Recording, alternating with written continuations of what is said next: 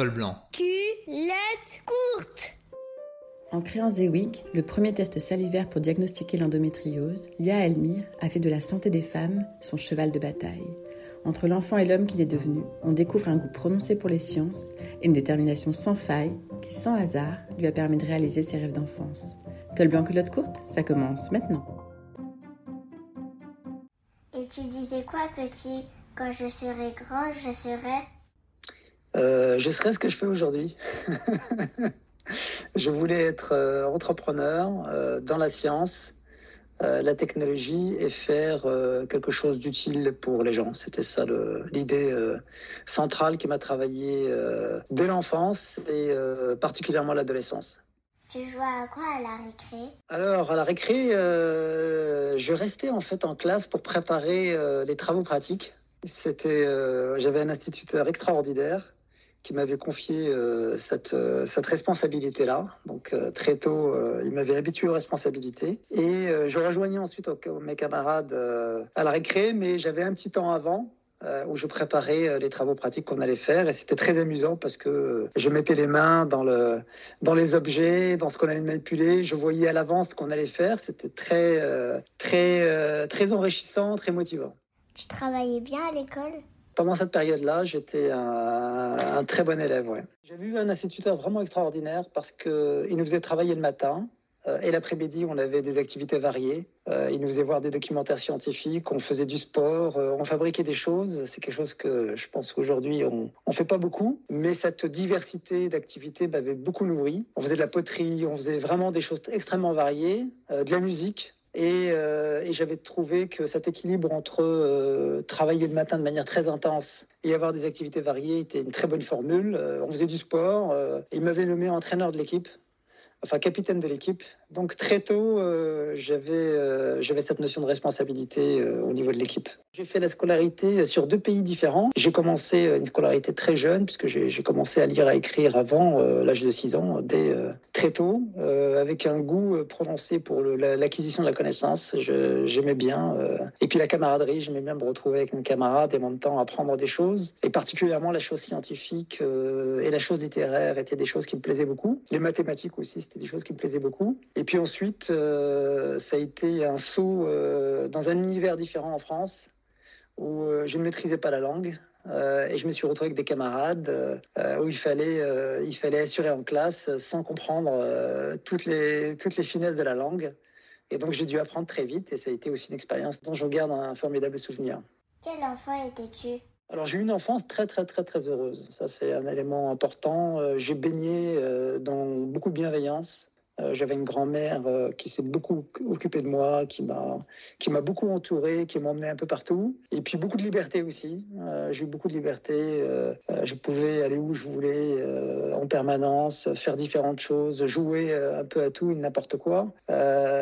Donc j'ai vraiment baigné dans cet univers où la bienveillance était le critère dominant. Euh, et ça a beaucoup influencé mon leadership par la suite. J'estime même encore aujourd'hui qu'on obtient beaucoup plus d'une équipe euh, par des bonnes valeurs et par la bienveillance que euh, par d'autres dispositifs.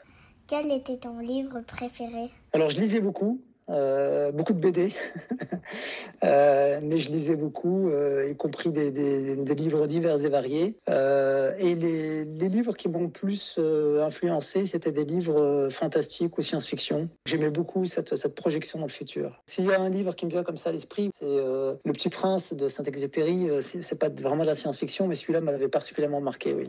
Avais-tu une héroïne ou un héros qui te faisait rêver?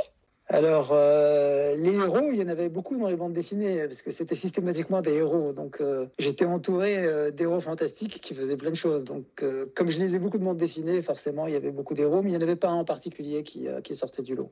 C'est quoi ton métier? Mon métier, c'est de, créer des choses qui vont améliorer euh, la vie des gens dans deux domaines particuliers qui m'intéressent, qui sont la santé et l'éducation. On va dire beaucoup plus de la santé parce qu'on peut pas, on peut pas tout faire et que la santé est quelque chose de très prenant, mais en particulier la santé des femmes. Euh, et l'objectif, c'est de résoudre des problèmes euh, difficiles, complexes, en, créant des innovations de rupture qui changent radicalement la situation pour les personnes concernées. Tu as créé plusieurs entreprises. Qu'est-ce qui t'a donné envie d'entreprendre? Il y a deux motivations fortes. C'est euh, le sens, c'est-à-dire faire quelque chose qui, qui a un impact sur, euh, sur les personnes et de manière euh, importante et à grande échelle. Et puis la liberté de, de créer, la, la, création. La création en utilisant la science et la technologie.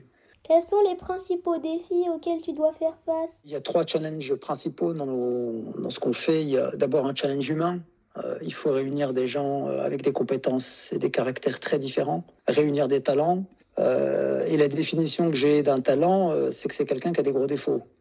Donc, puisque pour avoir des grandes qualités, il faut avoir des gros défauts. c'est un équilibre. Donc, il faut marier des gens qui ont des qualités exceptionnelles, mais qui ont aussi des défauts exceptionnels pour que ça fasse un ensemble harmonieux. Ça, c'est la, je dirais la première chose.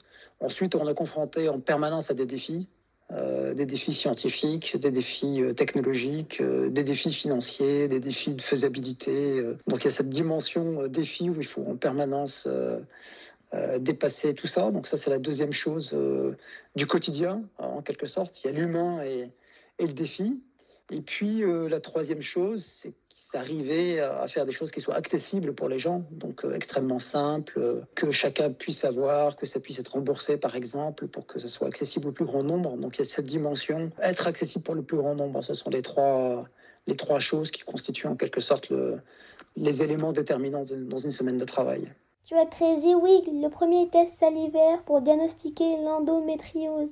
Oui, les femmes, c'est un peu un retour, euh, c'est un peu rendre un peu ce que j'ai reçu. J'ai été entouré par euh, beaucoup de femmes à très forte personnalité euh, qui m'ont beaucoup marqué par leur forme de leadership, par la bienveillance qu'elles m'ont apportée, par les difficultés aussi qu'elles avaient. Et quelque part, j'ai été tellement baigné là-dedans et marqué là-dedans que ça me paraît naturel de, de, résoudre en fait les problèmes auxquels sont confrontées les femmes, puisque j'ai été baigné dans cet univers-là très tôt. Comment ce test est-il devenu une innovation mondiale? En combinant euh, des talents euh, qui d'habitude ne travaillent pas ensemble, euh, dans la biologie moléculaire, dans l'intelligence artificielle, dans la médecine, et en étant convaincu qu'il y a une solution à des problèmes que j'estime aujourd'hui inacceptables. Avoir une errance diagnostique de 10 ans en moyenne dans des pays développés sur l'endométriose, par exemple, où les personnes souffrent pendant 10 ans sans savoir quelle est la cause de cette souffrance, je trouvais que c'était inacceptable et j'étais intimement convaincu qu'il y avait forcément une solution. Et on a trouvé la solution. Une solution simple, efficace, qui donne un diagnostic en 10 jours, contre 10 ans aujourd'hui, et avec une performance diagnostique supérieure à, à tous les outils diagnostiques existants, y compris la chirurgie. Est-ce que tu penses que l'IA va changer le monde? C'est une technologie d'une puissance euh, extraordinaire. C'est euh, l'équivalent du, du microprocesseur euh, dans les années 60, qu'on peut appliquer à différents domaines et qui change. C'est un outil avant tout. Hein. C'est avant tout un outil qui est fait par des humains et qui peut être utilisé par, par les humains pour résoudre différents problèmes.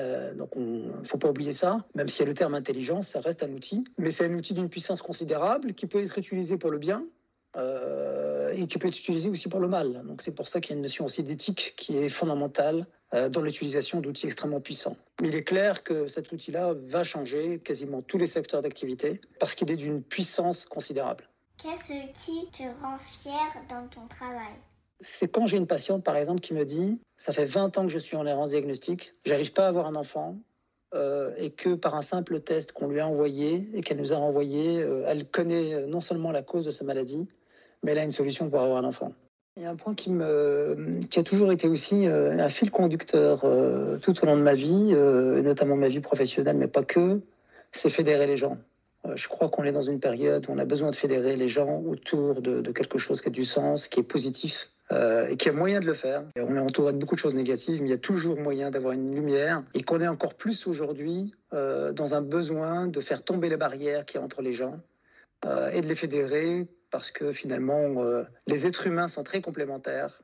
Euh, la diversité est une richesse euh, et on peut faire des grandes choses ensemble quand on est animé par une volonté de bienveillance mutuelle. J'adore travailler avec des gens exceptionnels, même quand ils ont des gros défauts. J'adore les gens qui ont des gros défauts. J'adore transformer quelqu'un qui est rejeté par les autres parce qu'il est différent en quelqu'un d'exceptionnel qui est apprécié par tout le monde. Tu dirais quoi à l'enfant que tu étais?